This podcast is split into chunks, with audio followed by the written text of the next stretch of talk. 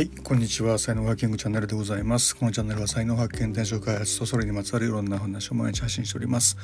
パーソナリティは日本才能学研究所所長ラジオネームキングがお届けしております。1月15日日曜日でございます。いかがお過ごしでしょうか？さて今日のテーマは自分の仕事をやろうというねえー、ことでブログにも同じテーマで書いております。去年2020今3年ですけども2022年に作った目標をですね、まあ、いくつか積み残したものやり残したものっていうのがあってで、まあ、それを、まあ、今年に引き継いでで、まあ、ちょっとずつやろうかなっていう気に、ね、なってきたんですよね。で、まあ、手がつかないっていうのは、まあ、木が熟してないのかあまだその時じゃないというかね、ま、そういうことなんで別に絶対やんなくちゃって感じではないんですけどもまああの積み残したことですね、まあ、ちょっとずつやっぱやろうかなやった方がいいなと思ってこうやり始めたらですねやっぱりいいんですよねこう見たかった景色っていうのがねちょっとずつ見えてきた感じがしてああやっぱりやってよかったなっていうようなね、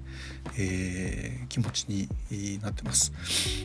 でまあもちろんですね何をするかとかねいうことがすごく大事なんですけども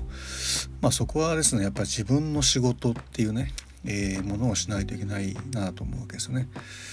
これあの自分にしかできない仕事というふうな言い方する人もいるんですけども、まあ、人がやってようがやってまいが関係なく自分がやる仕事っていうねこういうことですよね。まあ、死んだ時に後悔しないようにっていうふうな、えー、ことを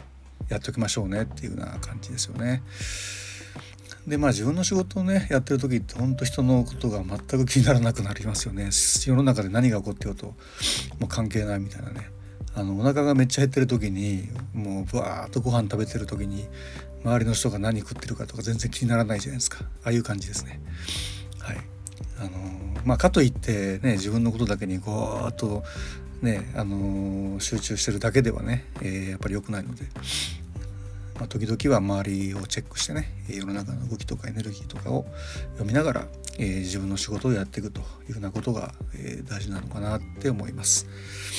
はい、今日はこの辺りに急ぎたいと思います。最後までお聴きいただきありがとうございました。いいね、フォロー、コメント、レーター、メッセージなどいただけますと大変励みになりますのでよろしくお願いいたします。才能学マスターのキングでした。それではまた明日お会いいたしましょう。ありがとうございました。Have a nice day. 今日の話ブログにも書いてますのでよろしくお願いします。